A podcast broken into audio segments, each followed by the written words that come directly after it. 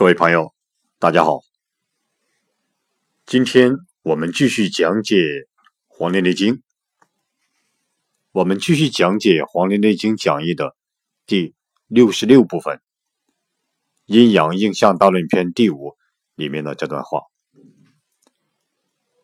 其在天为热，在地为火，在体为脉，在脏为心。在色为赤，在阴为志，在声为笑，在变动为忧，在窍为舌，在味为苦，在志为喜。这段话，我们先看一下第一句：其在天为热。其在天为热。明代的张介宾这样讲：六气在天者为热。六气，六气在天者为热。我们知道，天之六气，天上的六气：风、寒、暑、湿、燥、火。这是天之六气，这个热是天之六气之一，所以说张建斌说六气在天者为热，在天者为热。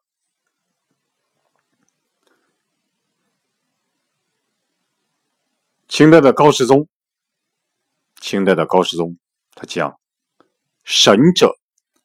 天之主也，其神在天为热，则南方生热，神之所在也。我们可以把高士宗的这句话理解为这样：神，神者，这个神，前几节我们也讲过，这个神就是自然变化之神，是上天的主宰。这个自然变化之神是上天的主宰，七神在天为热。这个神如果在天为热，这个神如果在天为热，那么由于南方这个地方生热，由于南方这个地方生热，所以南方也是。这个神所在之地，在南方也是这个神所在的地方。这是清代的高士宗，他讲其在天为热这句话。我们再看在地为火，在地为火，根据。我们查找各个大家对这句话的注解，我们感觉这个清代的高士宗对“在地为火”的注解比较容易理解。他这样讲：“在地为火，则热生火，神之所在也；在地为火，则热生火，神之所在也。”就是指。这个自然变化之神，在天如果是热，那么在地就是火。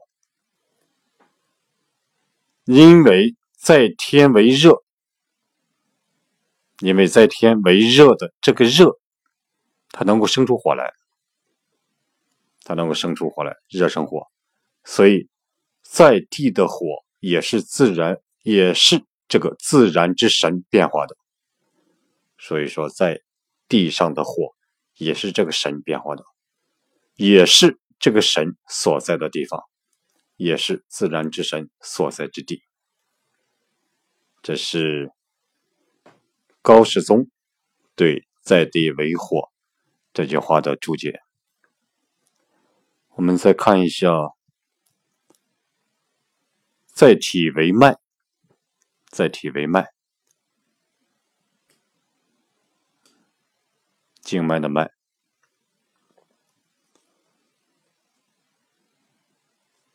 在体为脉，就是说这个这个神对应于人体，这个自然变化之神对应于人体就是脉，对应人体就是脉。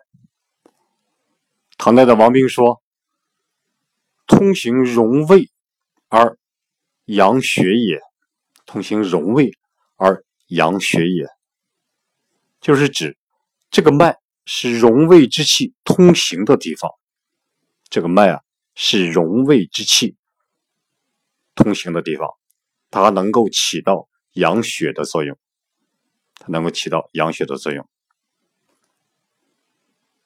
清代的高士宗说：“脉者，血也。”就是说，这个脉就是血，就是血的意思。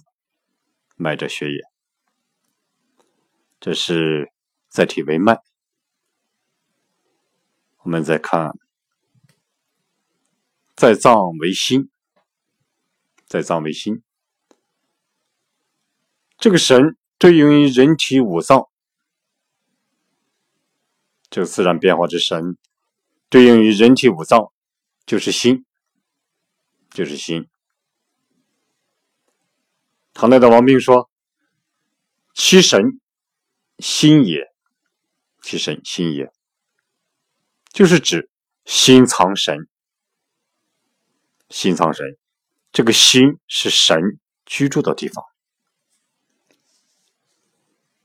这个心啊，是神居住的地方。我国古代有一部经叫《道义经》，《道义经》这部经里面，他讲神处心，神守。则血气流通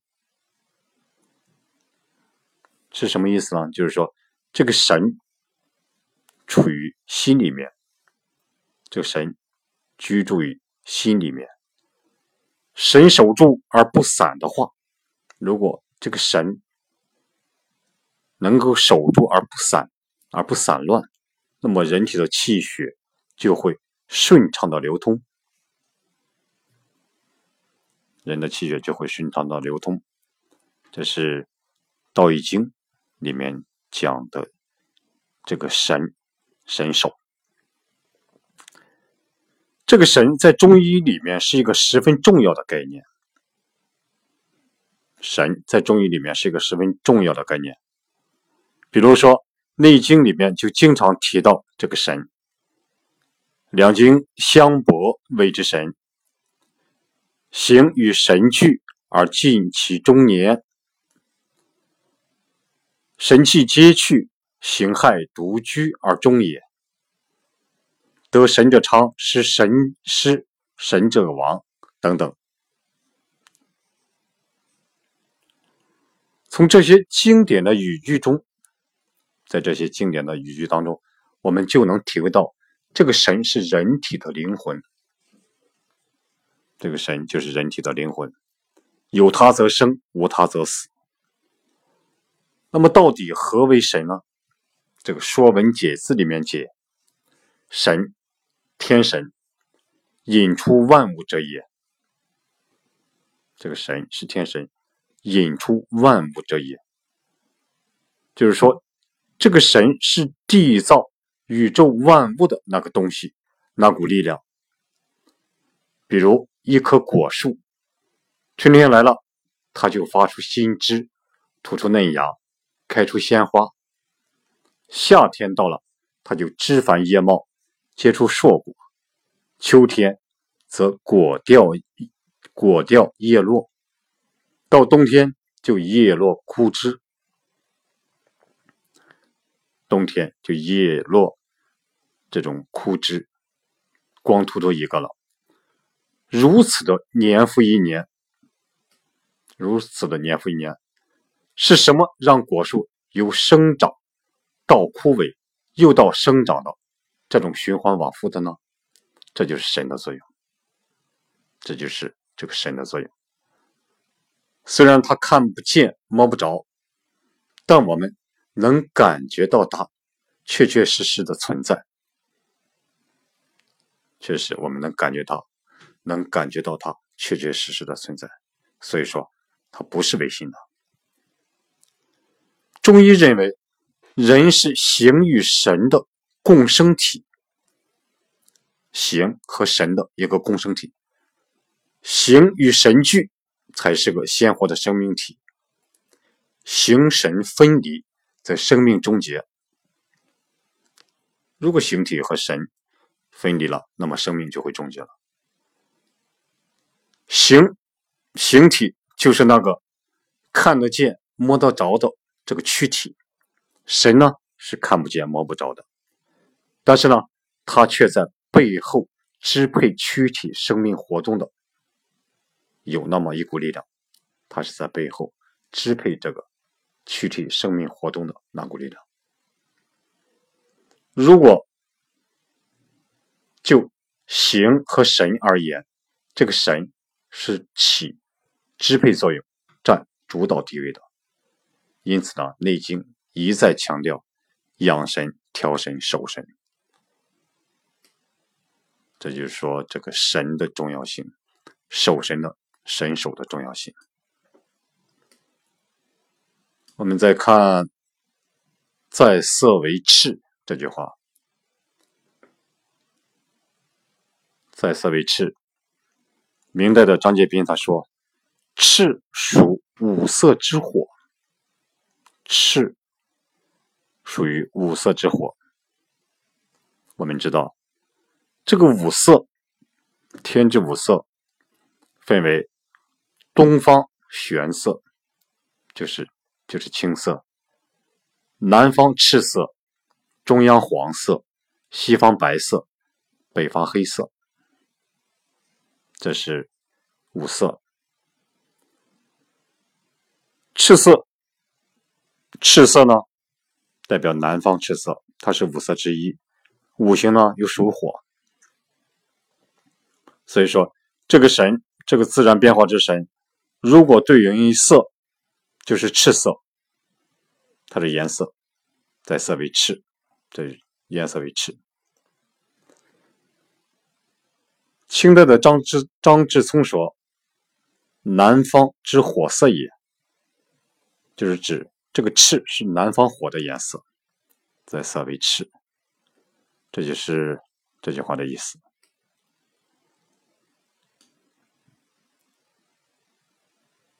我们再看，在阴为治，在阴，我们知道五阴，五阴，宫商角之语，这个神。对应于阴，就是就是至至阴，就是至阴。唐代的王冰讲：“至为火阴，和而美也。”这个至对应的是火，它的声音是和而美，和而美，声音和美，就是火的声音。我国古代有一部书。它记载，它叫《乐记》，音乐的乐，《乐记》。《乐记》里面讲：“治乱则衰，其势勤，其势勤。”就是说，治是火的声音，就是说，这个至音。如果如果这个至阴如果出现衰弱的现象，如果出现至阴，如果这种混乱就会出出现衰弱的现象，然后呢，就会在这个国家屡屡发生这种不清净的现象、不清净的事情，就说至阴乱就会出现衰弱的现象。各种事情就会屡屡出现。我们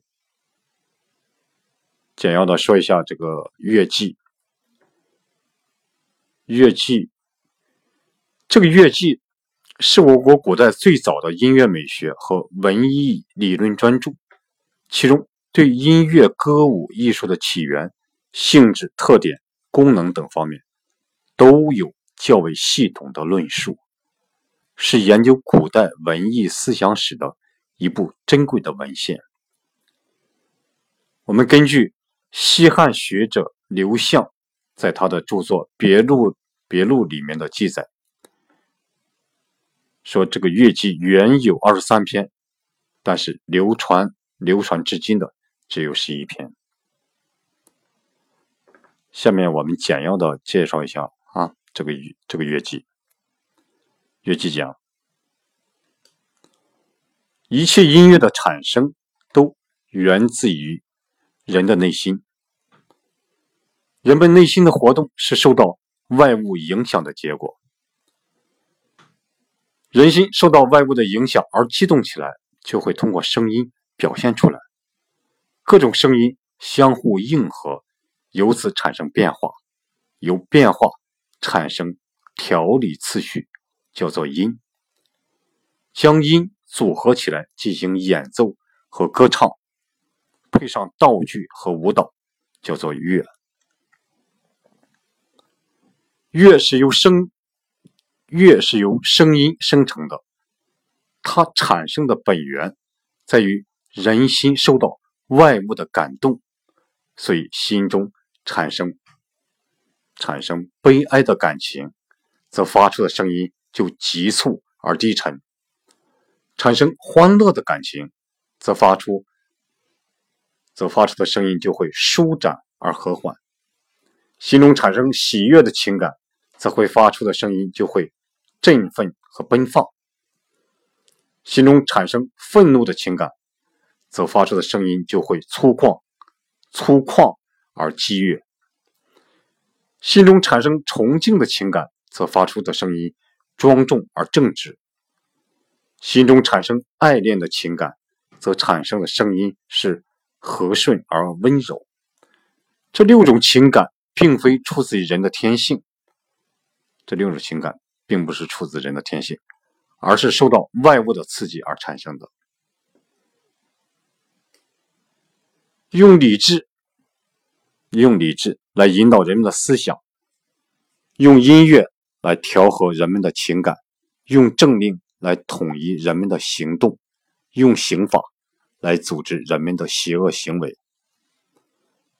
所以，理智、音乐、刑法、政令。这四者的最终目的是相同的，都是用来统一人们的思想意识，建立清明安定的政治局面的。一切音乐都是从人的内心世界产生的，感情在心中激荡，因而通过声音表达出来。声音组成和谐的条理，叫做音乐。所以，太平时代的音乐安详而快乐。这是政治和谐的表现。动乱时代的音乐怨恨而愤怒，这是政治脱离正道的表现，即即将灭亡的国家。即将灭亡的国家，音乐充满悲哀和忧思，这是人民生活处境艰难的表现。音乐的道理和政治是息息相通的。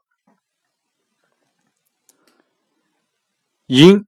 是由人心产生的，乐是与事物伦理相通的，所以只懂得声音，只懂得声音，不懂得音乐的是禽兽；只懂得音乐而不懂得乐理的是普通百姓。只有君子才是能够懂得乐理的人，所以能由辨别声而知音乐，由辨别音乐而知乐理。有辨别乐理而知道政治的好坏，就具备了治理天下的方法。所以，不懂声音的人不可以和他谈谈论音乐；不懂得音乐的人不可以和他谈论乐理。懂得乐理就接近于知晓，懂得乐理就接近于知晓礼仪了。礼仪和礼仪和礼乐都通晓，叫做有德。德就是得到的意思。所以乐的隆盛，并不是使声音极尽华美。在宗庙中，和祀，在宗庙中合祭祖先的礼仪，并不是使食物滋味极其丰富。在宗庙中弹奏的瑟，安装着音色沉着的朱红、朱红色熟丝所做的弦，底部的孔眼很疏朗，弹奏时发出的沉着而舒缓的声音。一个人唱歌，三个人应和，这声音并未达到丰富多彩的完美境地。合祭的礼仪崇尚选酒，并以祖盘，这个祖盘就是供祀、供祀和宴会时用的四角方形青铜盘或者木器盘，用祖盘盛着生鱼、肉汁，不用盐菜来调和。来调和味道，所以说食物的味道并不丰富。这就是先王之所以制定礼乐，并不是，并不是用它来满足人们口服耳目的欲望，而是用它来教导民众节制自己的好恶之情，从而归于正确的人生正途。用礼来节制民众的心智，用乐。调和民众的情感，通过政令使民众遵行礼乐，运用刑法防止违反礼乐的行为。礼乐行政四者互相通达而不违逆，这就具备了治理天下的正道。这是我们简单介绍一下，在中国影响比较大的这个乐伎。下面我们继续讲下句话：在生为孝，在生为孝。明代的吴坤说：“喜生也，心心至喜。”这个喜，我们可以这样理解，就是说。喜气、高兴的声音，喜声、喜气、高兴的声音。这个笑就是喜气、高兴的声音。心至喜，心的情志为喜。就说我跟你讲的喜声，这个笑就是喜的声音。为什么？因为心的情志是喜，心的情志为喜。明代的张建斌说：“喜则发笑，心之生也。”就是说，人如果内心高兴，人如果内心高兴、喜气，就会发笑，就会发笑。这个喜就是心的声音，喜就是心的声音，所以这就是再生为笑。我们再看下句话。在变动为忧，在变动为忧。阳上善他讲：“心之忧在心变动，肺之忧在肺之治。是则肺主于秋，忧为正也；心主于夏，变而生忧，变而生忧也。”这段话我们可以理解为这样。肺，肺为金，五行为金，它和秋是对应的。这个肺金和秋季是对应的，而这个忧是肺的情志。我们知道，这个喜是心的情志，这个忧呢是肺的情志，它为正对。这个忧和肺是正对。心火，我们的心。心火，心五行为火，它和夏和夏季对应。心火和下对应。情志，这个心火的情志，心的情志发生变化，就生成忧。就是心的情志发生了变化，就生成忧。我们知道心的情志为喜，如果这个喜发生变化，就生成了忧。这就是说，杨尚山讲的“心之忧在心变动，肺之忧在肺之志”。明代的吴坤他这样讲：“心有余则笑，不足则忧。”就是人的心气，如果人的心气足，特别足，就会发笑，经常发笑。人的心气比较足的话，就会笑。如果心气欠缺，如果心气不足的话，就会忧愁。这就是明代吴坤对“在变动为忧”的注解。我们再看。在窍为舌，这句话，在窍为舌。明代的张节斌讲：“心之窍也，心之窍，就是指这个舌是心的孔窍，这个舌，舌头的舌是心的孔窍。我们也可以理解为，这个变化之神，如果对应于人的孔窍。”那就是舌，这个变化之神，如果对应于人的孔窍，在这个地方就是舌，在窍为舌，这就是这句话的意思。我们再看一下，在位为苦，在位为苦。明代的张节斌讲：“火之味也，火的味道，就是说这个神。”如果和五味相对应的话，那么就是苦味。这里这个变化之神，如果和五味，如果和五味相对应的话，这个地方就是苦味。为什么呢？火的味道，火的味道，因为火生苦，因为火生苦，所以说这就是在味为苦。的味道，它为苦，因为是火生苦，是火的味道。我们再看，在志为喜，在志为喜。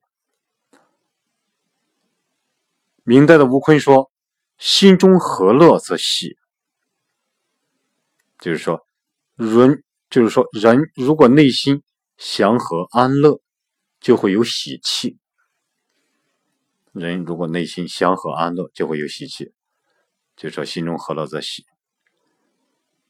明代的张节斌讲：“心之志也。”就是说，这个喜是心之志，是指人的情志。这个心的情志就是喜。心之志，心的情志就是喜。所以说，这就是在志为喜。好，今天我们就讲这些。就讲到这里。